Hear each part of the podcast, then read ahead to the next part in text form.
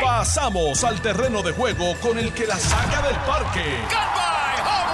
Le estás dando play al podcast de Noti 1630. Pelota dura con Ferdinand Pérez.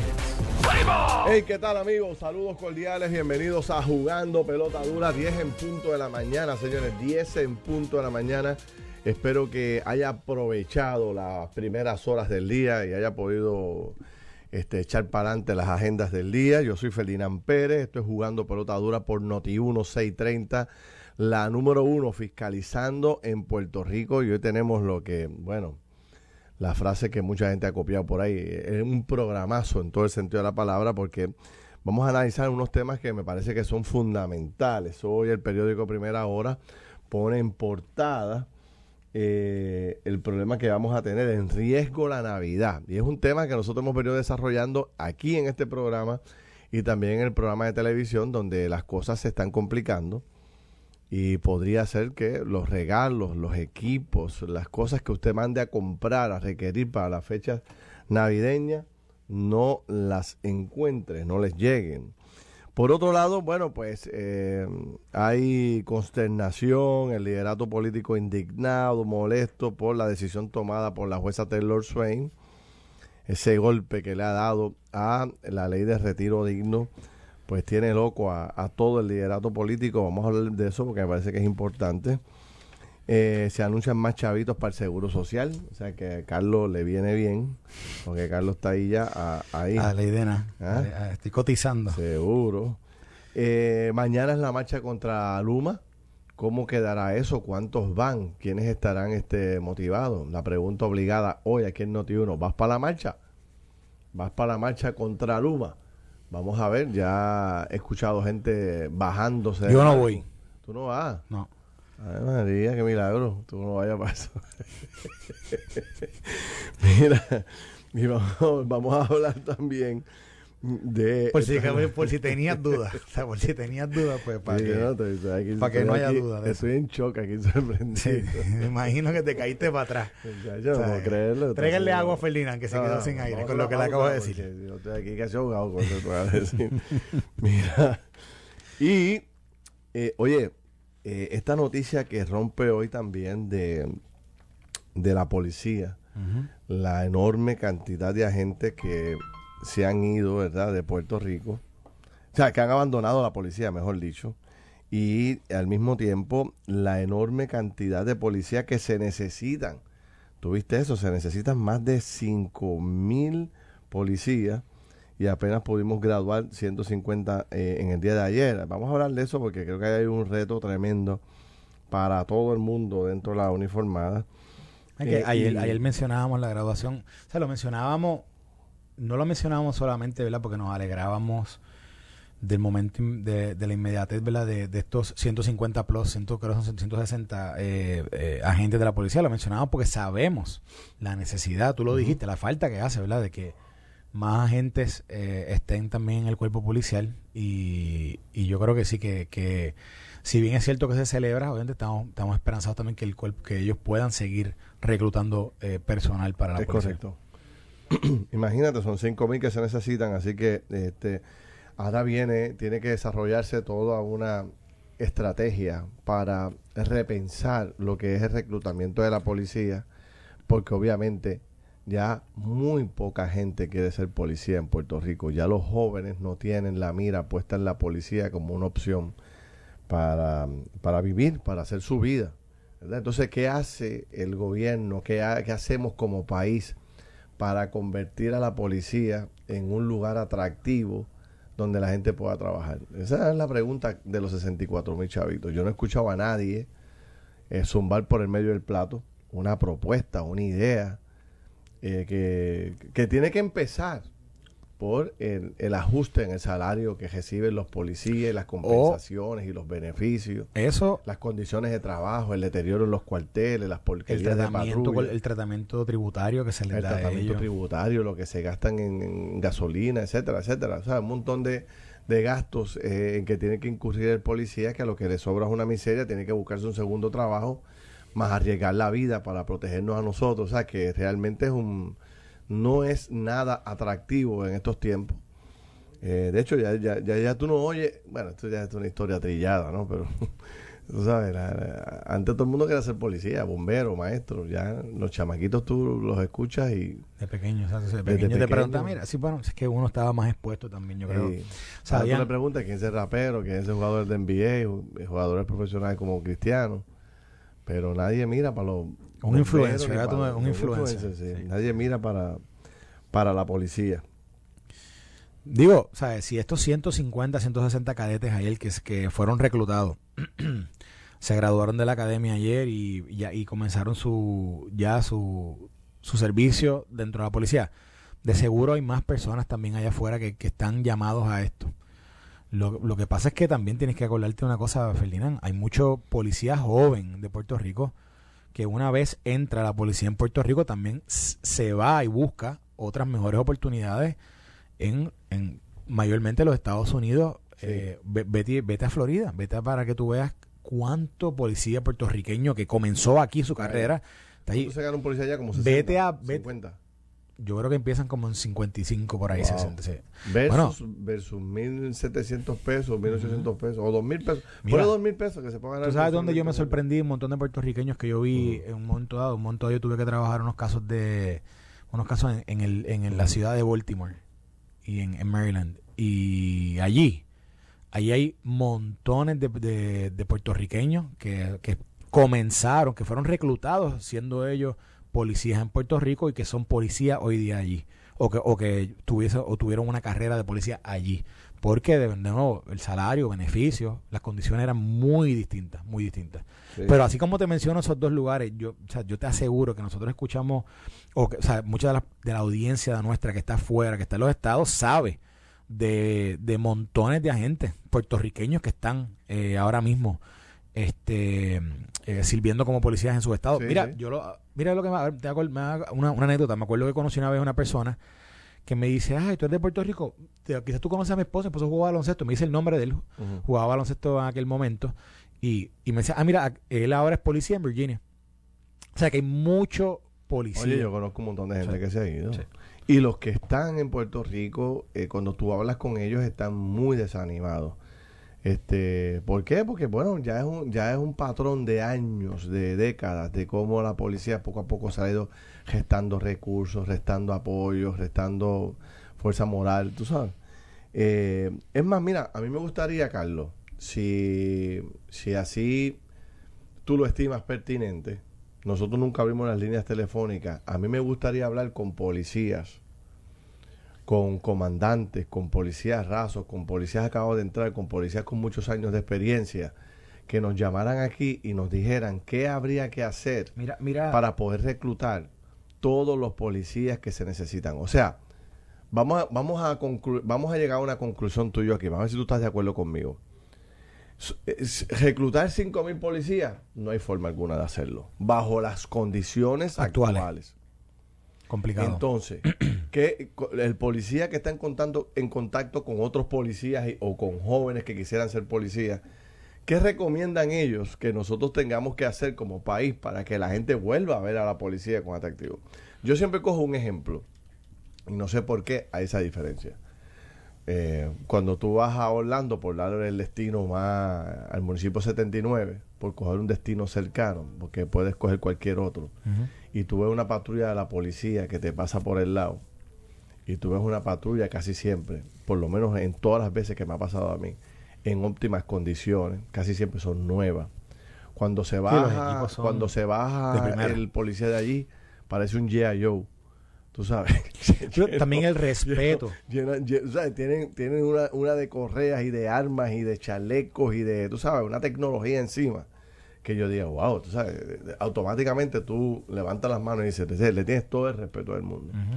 Cuando tú ves los policías nuestros, tú sabes, con todo el equipo, tú sabes, ya deteriorado, las patrullas cayéndose, y ni hablar de ir a un cuartel. Ah, no, los cuarteles están... Tú sabes, el cuartel es tan fatal.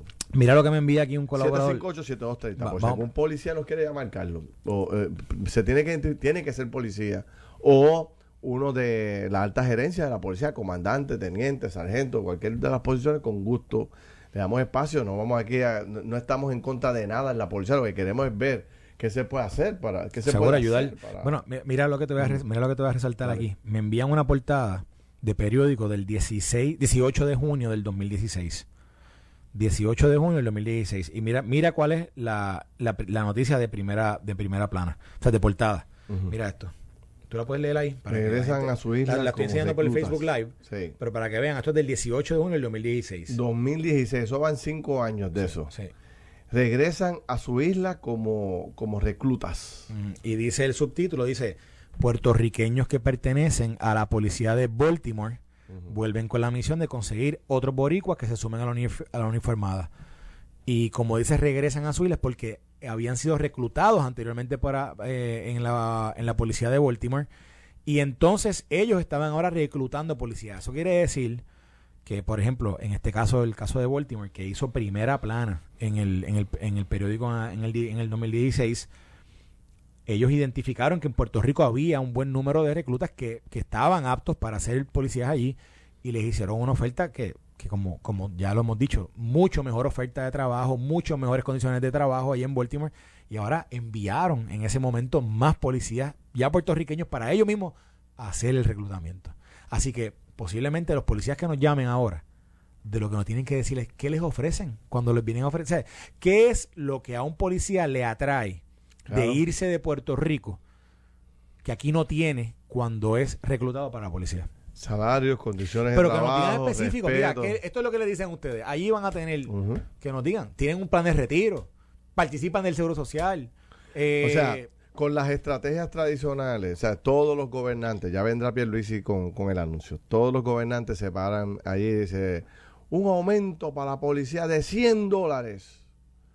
100 dólares. Cuando tú haces los descuentos correspondientes, esos 100 dólares terminan como en 30 pesos adicionales quincenal.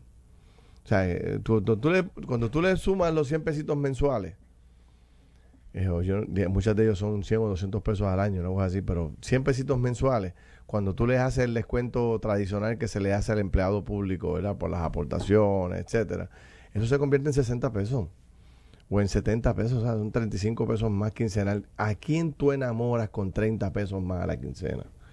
O sea, ¿a quién tú satisfaces con eso? A nadie. Entonces, bueno, pues hay que volver lo que hemos dicho tú y yo aquí 85 veces. O sea, el país tiene que revisar nuevamente sus prioridades. O sea, la seguridad siempre es una prioridad para el país. No estamos haciendo lo correcto. Se han ido, hemos perdido 5.600 policías y ahora en este año 600 se fueron y no regresaron.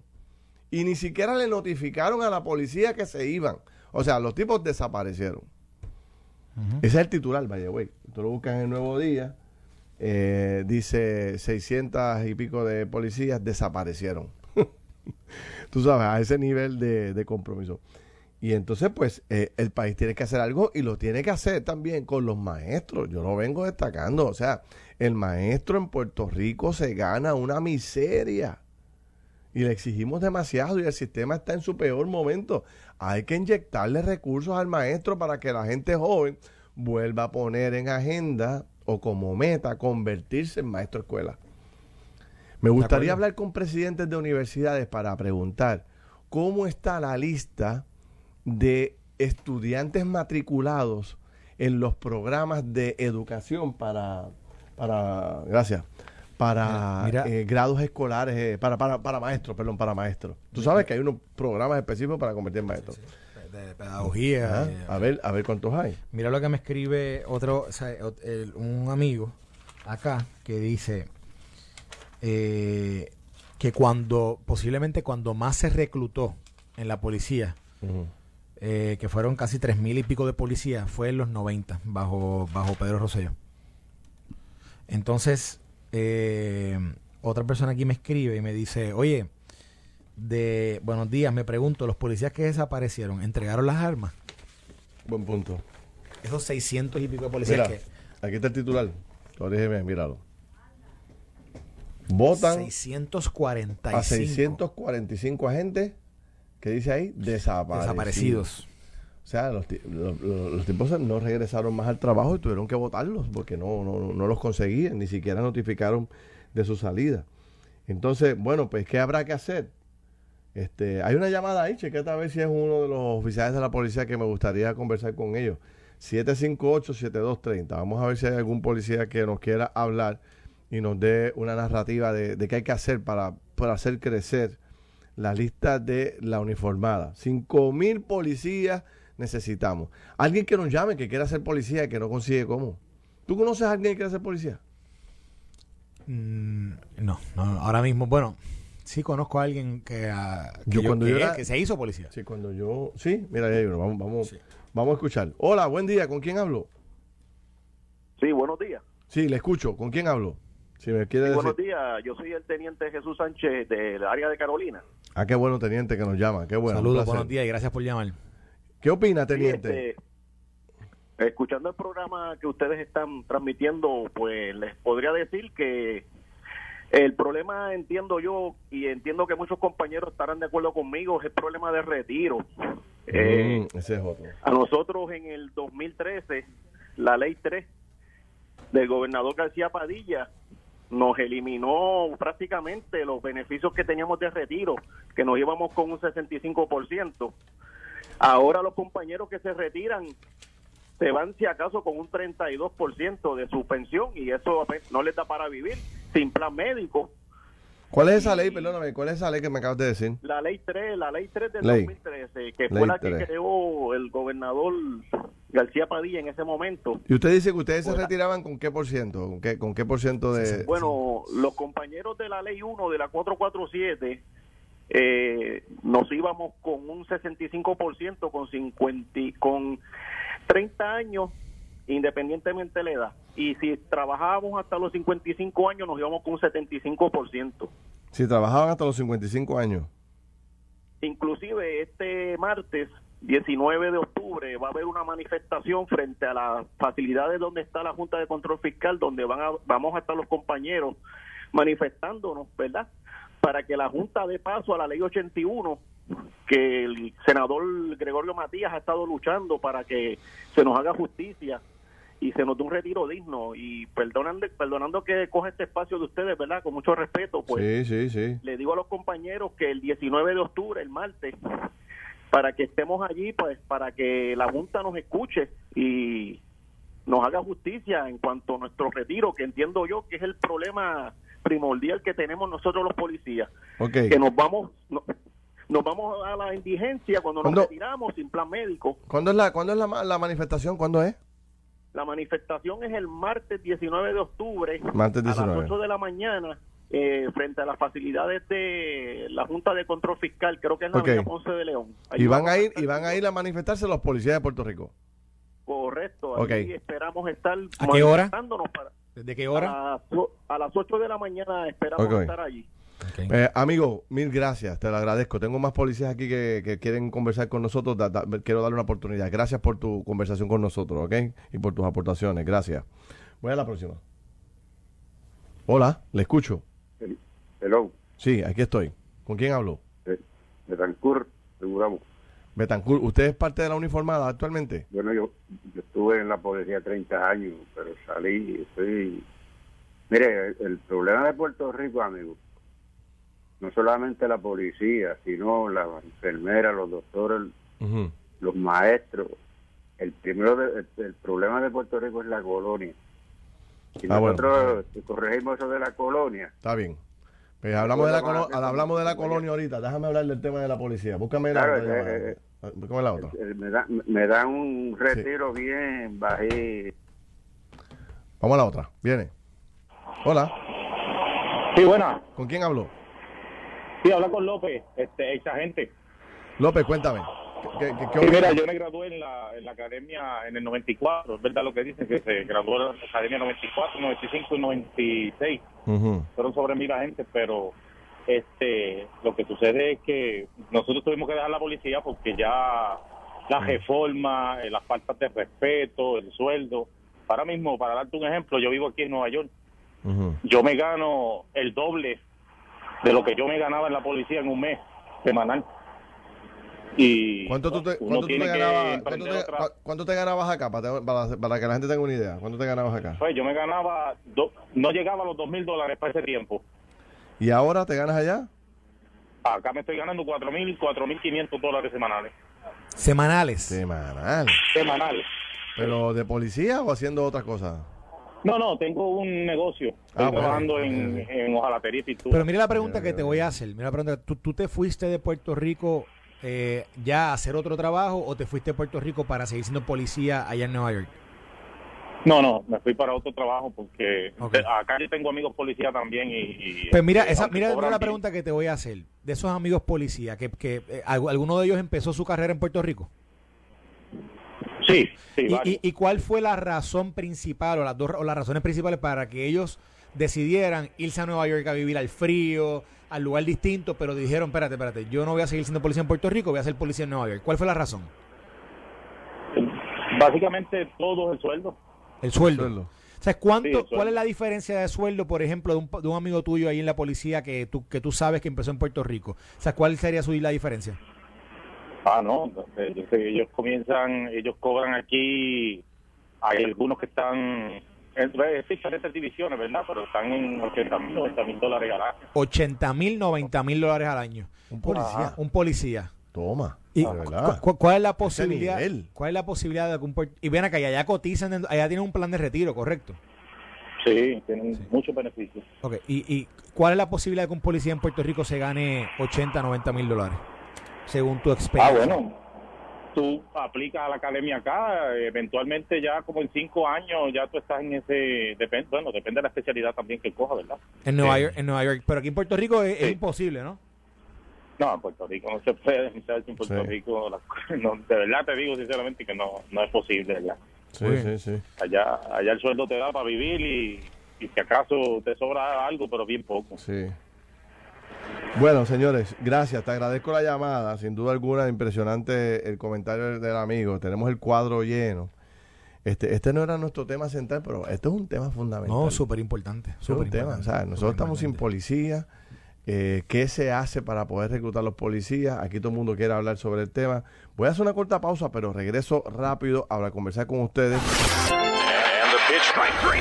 Estás escuchando el podcast de Pelota Dura, en Noti1 con Ferdinand Pérez. Bueno, mis amigos, regresamos aquí a Jugando Pelota Dura. Son las 10 y 30 de la mañana. Qué bueno eh, que estén con nosotros. Encantado de esta conversación que estamos teniendo. Hay muchos temas, pero vamos a, a tocar un poco más el tema este que plantea hoy, que eh, se, se necesitan más de 5.500 policías que se han ido, han tenido que votar porque estaban desaparecidos 650 y lo difícil del proceso de reclutamiento. ¿Te enviaron un mensaje ahí, Carlos? Sí, mira, mira, me escribe Gil García. Me dice, y me lo escribe en inglés. Le voy a leer rápido. Dice, The average police officer salary in Miami, Florida. O sea, el, el el salario promedio de un policía en Miami, Florida es 57.100 dólares. Eso es a septiembre 27 del 2021. Y dice, but the range typi- typically falls between 53.400 y 62.200. O sea que el, el, el puede, puede estar eh, ¿Cuánto entre, me dijiste? 52 mil. entre 53.400 y 62.200. Y dice, dice Eso es un policía. son salario, pero mira lo que me dice que le ofrecen. Pension plan, un plan de pensión, seguro de, seguro de salud, seguro de vida, compensación diferida, no Seguro de vida, sí, es importante. Eh, si le hacen una asignación especial, le aumentan el, le aumentan el pago.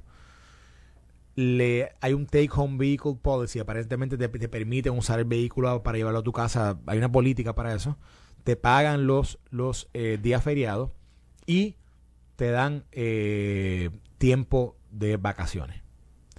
Así que, tú sabes, o sea, son... Muy parecido a los beneficios de Puerto Rico. Bien Mira, aquí parecido. dice Juan Oscar, me dice, tengo un primo bombero en Boston, trabaja 20 años y se puede retirar con 80%, más los beneficios del plan médico. Aquí tienes que trabajar 40 años y te llevas el 33% de retiro y un año de plan médico. O sea, que es que también, este, y, y una cosa bien importante, por ejemplo, yo, yo he conversado con viudas, este, o sea, mujeres que perdieron a sus sus compañeros, a su esposo en el cumplimiento del deber. Y tú sabes lo que reciben, ¿verdad? Lo que reciben es el salario. Cero. El salario de, de- del policía por un año, pan. Ese es el. ¿Que ¿Cuánto puede ser eso? 15, 18 mil pesos. Bien, bien bajito. Bien, bajito, pan. ¿Y con qué tú resuelves con eso? Te quedas con la deuda de la casa, te quedas con la deuda del colegio de los nenes. O sea, que es demasiado. No hay un, no hay un, no hay un seguro de vida para esos policías. O sea, este, para los viudos, para los familiares, el plan médico, la gente se retira de ahí, tiene que buscar otro trabajo para poder pagar el plan médico. O sea, es demasiado sacrificado. O sea, entonces, ¿cuándo se va a levantar aquí un movimiento de, de políticos con poder de verdad que digamos, mira, vamos a hacerle justicia a la policía, pero no vamos a ir con la estupidez de los 100 pesos? Pero tú sabes dónde está la justicia, ¿verdad? ¿Sabes dónde se hace?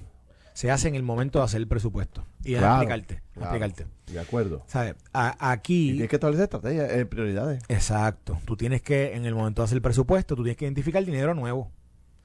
Y si aquí los recaudos están aumentando, y yo sé que estamos en un proceso de reestructuración, y rápido la gente dice, ah, pero es que estamos en quiebra, que si esto y lo otro. Yo, está bien.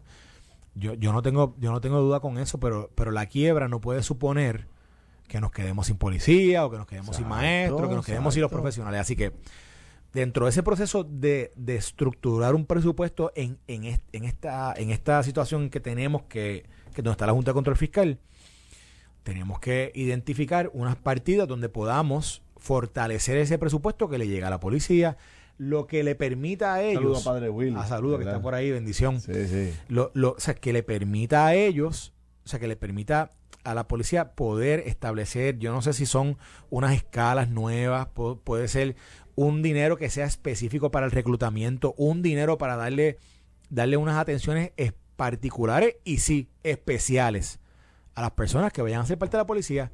Y digo que sí, que son especiales, pues son especiales. Porque de nuevo, esto no es cualquier funcionario público. O sea, un funcionario de ley y orden no es cualquier funcionario público. Ya, eh, Yaris eh, Coleman nos dice que en Texas el policía, lo que tú me acabas de decir, la, la policía se puede llevar los vehículos hacia su casa, el policía y se convierte como, eh, o sea, lo usan, lo usan como, pueden usarlo de uso personal, pero al mismo tiempo, como el vehículo se convierte como parte de, del equipo de trabajo del policía, pues se cuida más el equipo, se cuida la patrulla, el policía lo lava, lo mantiene, le cambia el aceite, le cuida, o sea, es como, es como un vehículo personal. Y entonces, al tener un vehículo de la patrulla estacionado en la casa, es como que un ambiente de seguridad para, para la comunidad entera, ¿tú entiendes? No sé, no sé si esas cosas se pueden considerar en Puerto Rico como un elemento, sobre todo para todos estos policías que viajan de Morovi, de, de Mayagüez, de Arecibo, de diferentes pueblos hacia Juan. Oye, Feli, mírate esto. Esto nos lo envía, eh, te voy a decir el nombre de la hora, porque te copiaron a ti, me copiaron a mí, se llama Ramón Vázquez. Y Ramón Vázquez dice, nos envía aquí la hoja, mira, esta es la hoja de, de, de la policía de Nueva York, ¿ves? El website. ¿Lo estás viendo allí? Que dice Estamos viendo aquí, te lo, estábamos poniendo ahora en el Facebook, para que la gente tenga la idea. Mira esto. Mira, mira, voy subiendo. Y aquí te, aquí va a llegar a salary, salario y beneficio. ¿Qué dice? ¿Qué dice? Mira, mira dónde empieza y mira lo que te dice que en cinco años cuánto llega. No, no, no lo, puedo no lo puedes ver, te lo voy a hacer que está, está en letra pequeña, pero te lo voy a leer.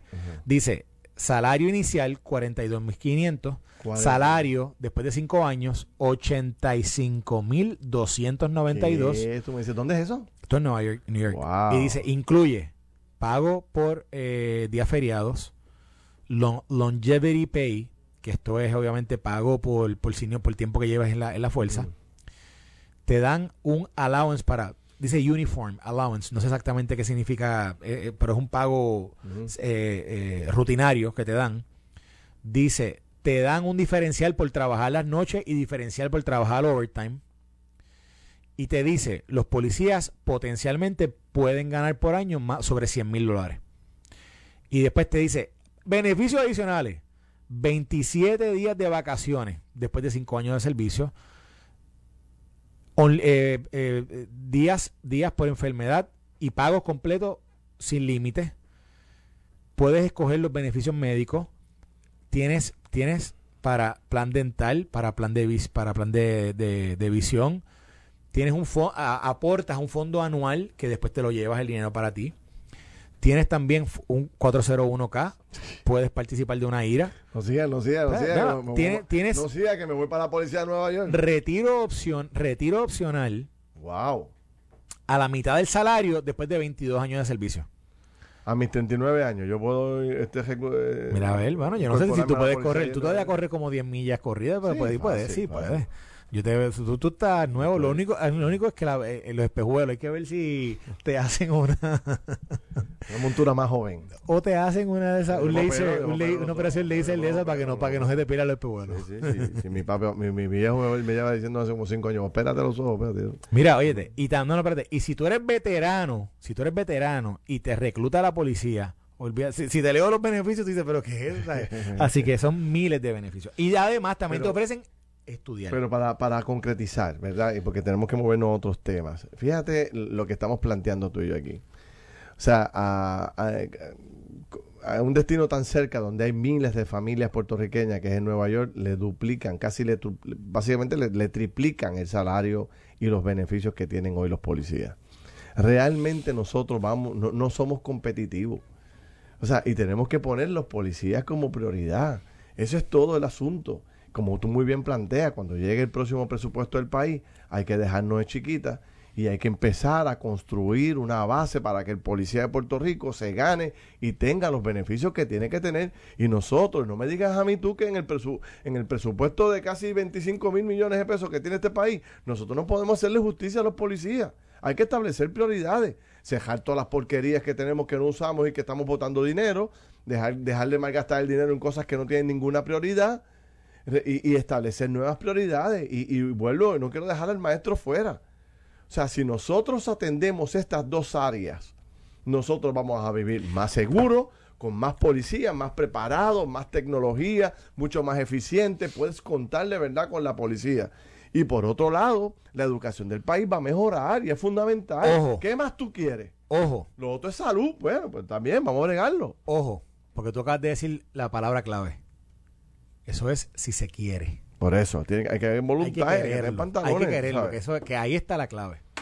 La clave está en que, contra esto es una prioridad, sí o no, sí. 5 mil, hay que reclutar 5 mil policías. 5 mil 600, para ser exacto. Pues, pues está bien, o sea, no pues. hay forma alguna de ejecutarlo. Así que si eso es prioridad, pues entonces, hay forma entonces uno hace eso. Si no es prioridad, entonces se relega, se deja. Y me están hablando aquí, aquí, oye, la gente que nos está escuchando tienen o han tenido experiencia en este tema porque me han enviado un montón de mensajes como sobre el tema de la ley de retiro, de la ley 147, que aparentemente fue nefasta. Me están hablando de otros, de otros, de otras eh, posibilidades de cómo se les puede ayudar. Si nos los están enviando a nosotros, es que esto es algo que se discute día a día. Incluso a mí me sorprende, Ferdinand, que nosotros no hayamos escuchado de la marcha que, hasta que nos llamó el teniente aquí, que no hayamos escuchado esa marcha. Pero lo que, lo que, lo que deja eso sobre el relieve es que esto es un tema que les está preocupando a ellos ahora mismo. Bueno, los policías tienen que actuar también, tío. No, no los estoy invitando a, ¿verdad?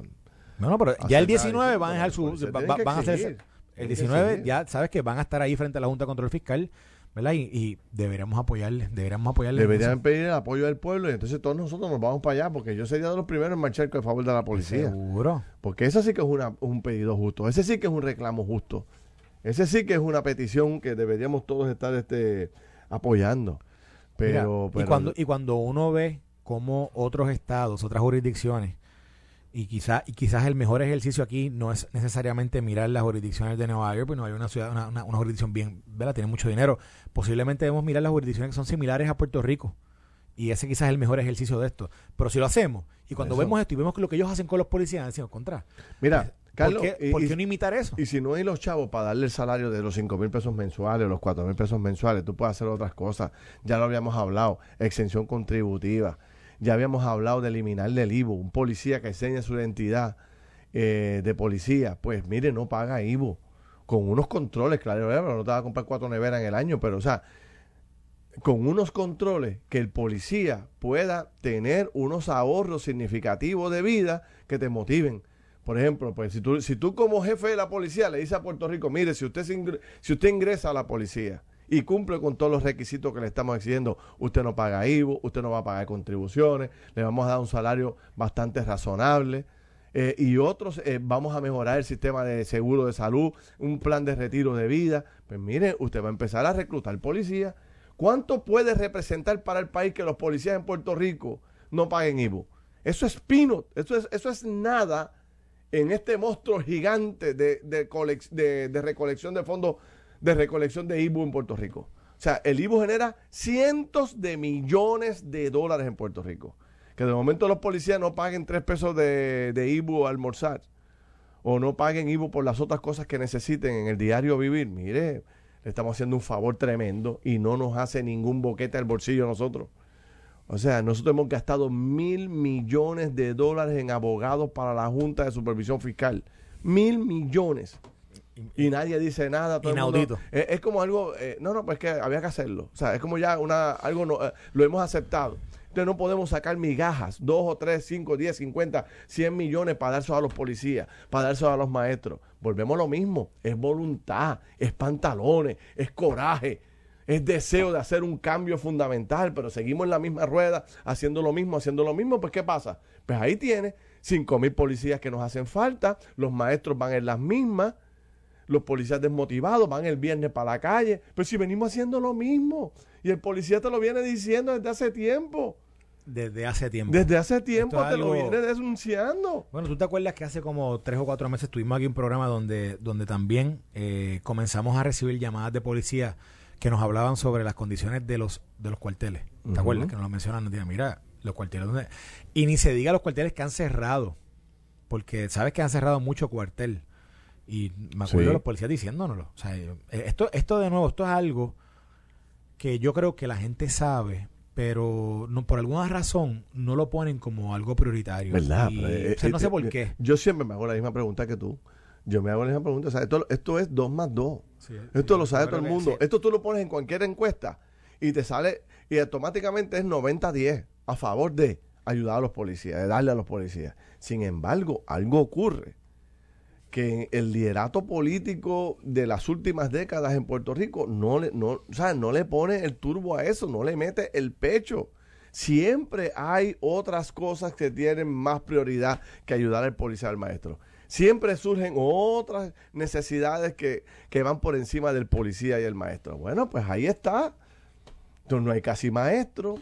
Mira. Eh, no hay oportunidades, tuvimos que cerrar las escuelas, miles de puertorriqueños se llevaron a sus hijos para los colegios privados otros se fueron para Estados Unidos.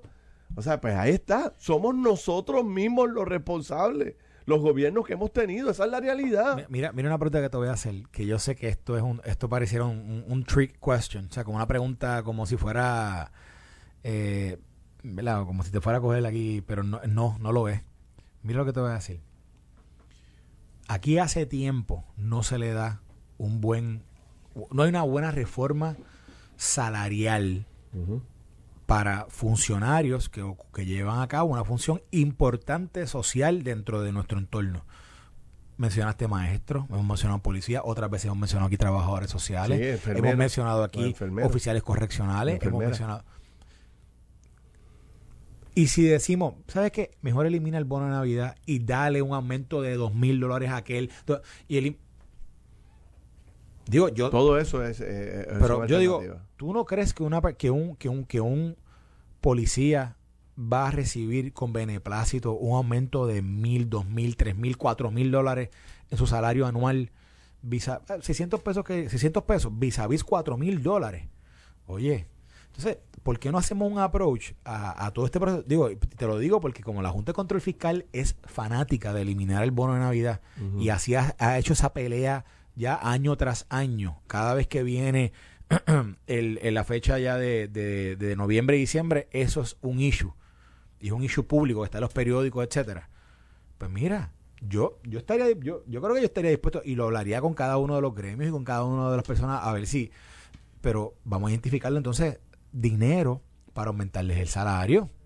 Y entonces eliminar, si tú quieres eliminar, ah, quieres eliminar, está bien, pero un aumento de salario inmediato es, una, digo, te lo quiero decir porque yo, yo, yo, conozco a la Junta de Control Fiscal cuando tú le pones estas cosas en la mesa. Eh, y rápido dices, ¿y qué tú vas a dar? ¿Y dónde va a salir? ¿Y esto? Y yo digo, ah, pues mira, pues yo te doy unas ideas y, como a ti no te gusta esto, pues mira, cógelo, pero dame esto. ¿Entiendes? Un trade-off. Además, aquí el gobierno, aquí yo sé que se, se, aprobó en el 2017 una ley que era la, ley del PayGo. Con el PayGo, que básicamente, eh, eh, en, en palabras sencillas, es dentro del presupuesto de cada agencia dentro de lo que se, se aprobó, hay una cantidad que va separada y va también a una cuenta para poder pagar las pensiones de la gente. pensiones de los empleados que en algún momento fueron o son pensionados o fueron pensionados de trabajo en esa agencia. Pues eso quiere decir que se ha ido guardando un dinero de los últimos cuatro, cinco años ya, donde aquí se van a poder cumplir con unas obligaciones que la Junta, yo no sé si ellos entienden bien esto, esto del tema del PayGo, pero sin duda alguna hoy estamos en una situación donde sí se pudieran sentar en la mesa e identificar las oportunidades de dónde encontrar dinero. Estoy seguro que se puede. Yo, estoy totalmente convencido de que se puede. Yo estoy, digo, hay que ponerlo en una prioridad. Mira lo que nos dice aquí este Eric Martínez, que me escribe. Soy jubilado, me jubilé de la policía en diciembre. ¿Sabes de cuánto es mi pensión? De 600 dólares quincenales después de todos los años que este hombre tiene que haber trabajado para comer, para poder obtener retiro. ¿Tú te crees que un policía puede vivir en Puerto Rico, jubilado, después de dedicar la vida a servirle a Puerto Rico con 1.200 pesos? O sea, ¿qué tiene que hacer este hombre? Tiene que ir a buscarse una huira por el lado. Obligado, obligado. Entonces, ¿para qué, ¿para qué rayo le voy a dedicar 30 años de mi vida a la policía si cuando termine de trabajar 30 años tengo que ir a buscar otro trabajo para vivir? ¿Sabes? No tiene sentido. Es que yo te digo, yo no sé, porque esto no es una maldita prioridad. O sea, en este país, vamos a dejarlo, si tú te pones a buscar aquí, todos los, bueno, tú sabes que yo tengo una queja con, con la, con la, porque aquí a, todos se le ha puesto un impuesto en Puerto Rico, cada vez que hay un problema, un impuesto para esto, un impuesto para esto, un impuesto para esto. Le hubiesen puesto un impuesto a algo para ejecutar, para levantar chavos y darse a los policías. Eso, eso se podría haber justificado mucho más que todos los demás impuestos que tenemos aquí de aceite, de gomas, de carro, de cuánta porquería hay, hay un impuesto para vivir. Entonces, el punto es, yo no escucho a nadie, ni haciendo swing, ni calentando el brazo, para hacer un lanzamiento más o menos, mira, más o menos a 60 millas por hora que por lo menos nos llame la atención. No veo esto en la agenda ni en el radar, no escucho a nadie hablando de esto. Los policías van a tener que dejarse sentir ese día que van para allá. El 19 de octubre. El 19 de octubre. Convoquen al pueblo que quiera apoyarlo y yo sería de los primeros en ir también porque eh, de alguna forma u otra hay que meterle esta prioridad en la cabeza al liderato político. Mira, mira, y cuando me dicen que no se puede, cuando me dicen a mí que no hay chavo, cuando vemos todo el dinero que siempre aparece para lo que sea pero para el policía y el maestro por alguna razón. Y vengo con otro tema relacionado a eso. Ahora cuando vengamos vamos al problema este que tenemos, Carlos, de, de lo que lo difícil que se puede haber, pues se podría convertir las navidades, con la ah, falta de los regalos, los equipos y eh, los abastos, cómo están tan eh, apenas un 20% de abasto en la mayoría de las grandes cadenas y tiendas. ¿Por qué? Lo que te, te quería decir que me dan aquí una recomendación. Dile a Ferdinand que haga un jugando pelota y investiga para que averigüe cómo están las condiciones de los hospedajes que tiene la policía en cuartel general, en la calle Loíza, mm. etcétera. No quiero ni imaginar. Me dice, dile a Ferdinand que mande la cámara ahí para que vea. La voy a enviar. Dice que esto lleva tiempo. Así que nada. Le compro la idea y, y el equipo de producción nos está escuchando y vamos para allá. Esto fue el podcast de Noti1630. Pelota dura con Ferdinand Pérez. Dale play a tu podcast favorito a través de Apple Podcasts, Spotify, Google Podcasts, Stitcher y notiuno.com.